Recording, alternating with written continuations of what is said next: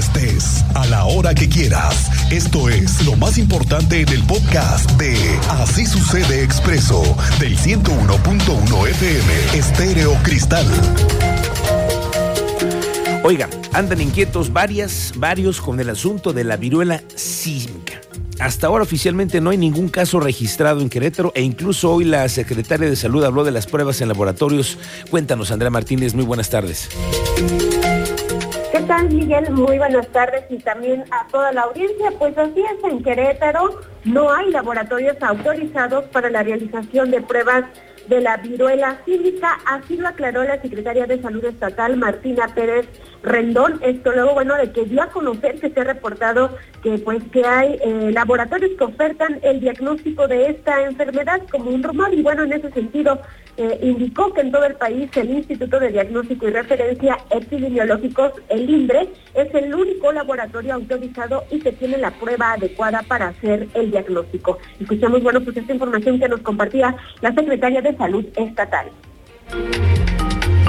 como un rumor y, digo, aprovecho la, ocasión para que ustedes nos ayuden para que la gente pues no vaya a acudir a, pues tengo una ronchita y voy al laboratorio en la esquina a hacerme una prueba, ¿no? Pérez Rendón eh, pues recalcó que todas las instituciones de salud públicas, sociales y también privadas tienen la obligación de enviar las muestras al INDRE. Por ello, bueno, como ya la escuchábamos, exhortó a la población a que en caso de presentar algún síntoma de la viruela del mono, pues acudan a una institución de salud y no a un laboratorio que ella, bueno, calificó como de la esquina. Esta fue la información, Miguel Ángel. Gracias, Andrea. Muy, muy buena aclaración la que hace la secretaria de Salud para evitar eh, cualquier sospecha con respecto a ese tema. Bueno, em, el director de turismo de Ezequiel Montes, Martín Zambrano, reveló que a principios del 2023 se pretende arrancar con los trabajos de la remodelación de la iluminación de la Peña de Bernal. Ya se tiene listo el proyecto ejecutivo, el cual podría representar una inversión de 4.5 millones de pesos en recursos estatales, municipales y de la iniciativa privada. Adelantó que este proyecto consiste en renovar la iluminación de la Peña de Bernal, así como la instalación de un video mapping. Ya tenemos listo el proyecto, ya nada más estamos esperando eh, los, tiempos oficiales para ver este con cuánto nos pueden apoyar. Ese, el proyecto completo, que son en, dos etapas, este, las dos etapas tiene contemplado como 4 millones y medio de pesos. Hoy vamos a tocar el tema de los animales, sus derechos y la protección que tienen con las leyes que existen. ¿Qué pasa con las leyes que actualmente hay para la protección de los animales? Lo vamos a platicar más adelante. Viene el diputado del Verde, Ricardo Astudillo. Apenas a, una, a un 20% se encuentra la obra de 5 de febrero. Esta semana veremos nuevos cierres vehiculares. Hay tramos que serán intervenidos. Recordemos que en esta parte de la obra se encuentran reconstruyendo toda la ductería, drenajes para que no se inunde esta avenida. Justamente están en las partes de la tubería, pero se vienen semanas más complicadas para el tránsito de esta ciudad y las autoridades conocen de la necesidad de más agentes de movilidad para hacerle frente a la contingencia de la obra. Cuéntanos Alejandro Payán, muy buenas tardes. ¿Qué tal, Miguel Ángel? Muy buenas tardes. Pues efectivamente, este municipio de Querétaro anunció que en, unas semanas se dará a conocer la convocatoria para la contratación de 200 auxiliares viales quienes brindarán el apoyo para mejorar el tráfico en las zonas aledañas a la obra de Paseo 5 de febrero.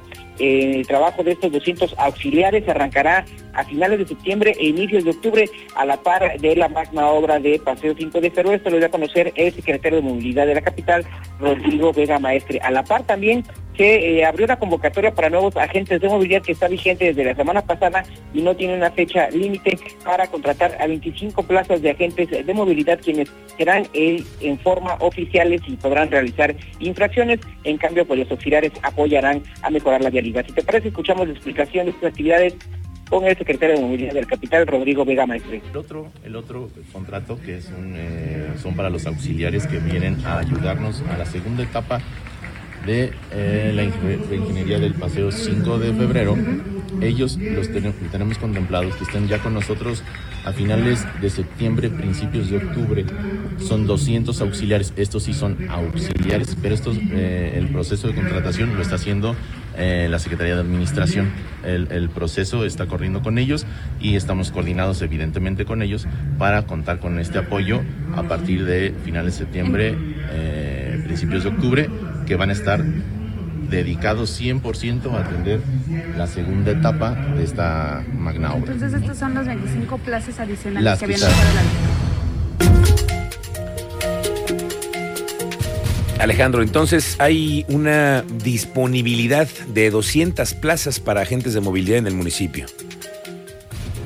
Así es, Miguel Ángel, hemos solicitado con la Secretaría de Administración e Información para dar a conocer a la población estas vacantes. Se estima que el sueldo del auxiliar será aproximadamente de unos 9 mil pesos mensuales, mientras que los oficiales de movilidad podrán ganar entre 12 mil y 13 mil pesos de manera mensual. Recordar que los oficiales de movilidad deben llevar una capacitación de parte de la Secretaría de Seguridad Pública Municipal para poder aplicar el reglamento y también eh, sanciones en este caso, mientras que eh, los, los auxiliares serán capacitados por los oficiales de movilidad para dar flujo vehicular en esta zona aledaña a 5 de febrero, Miguel Ángel. Muy bien, gracias Alejandro Payán.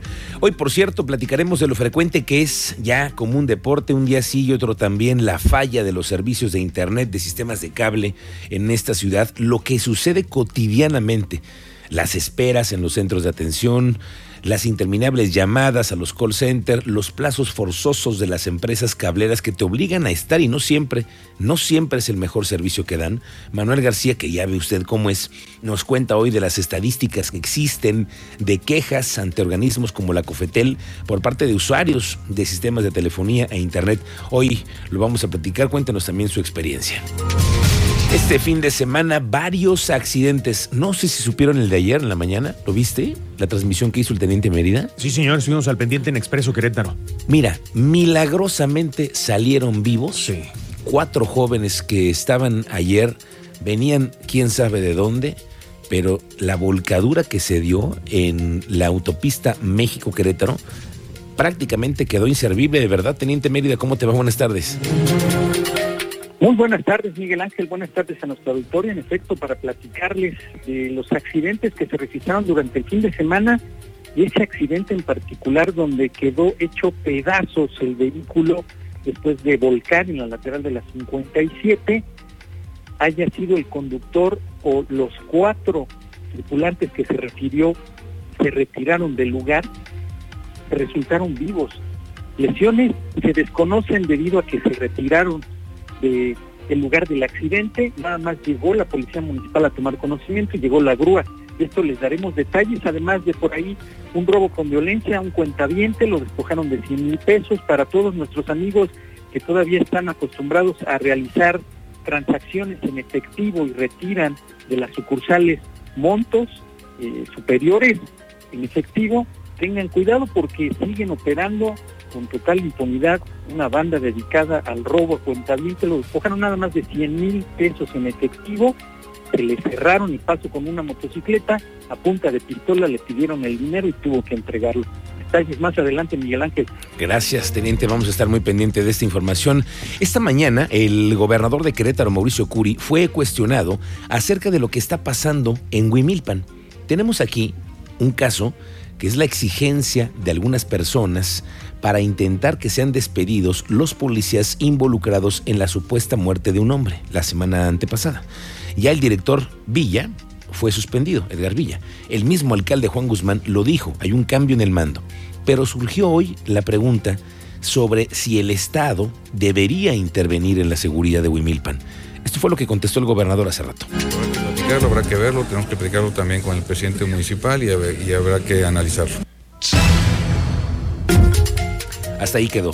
Habrá que analizarlo. Más adelante lo vamos a platicar aquí con el teniente Mérida, qué es lo que está pasando en Huimilpan, la exigencia de una familia por la muerte de jefe de esta familia y los antecedentes que hay en medio de este asunto. Lo vamos a platicar más adelante. le digo que autoridades de protección civil están pronosticando lluvias entre el 70 y 80% para la ciudad de Querétaro para las tardes y noches. Francisco Ramírez Santana, director de la coordinación, precisó que las temperaturas mínimas pudieran oscilar entre los 13 a 15 grados y máximas de 28 a 30 grados, además de rachas de viento. Hay que tener cuidado. Para el día de mañana, miércoles y jueves, con entre el 70 y 80% de probabilidad de ocurrencia de precipitaciones, igual con las condiciones de ligeras a moderadas, con temperaturas mínimas de 14 a 16 y máximas de 27 a 29 durante estos tres días, con rachas de viento de 10 a 20 kilómetros por hora, con la posibilidad de incrementarse hasta 30 kilómetros por hora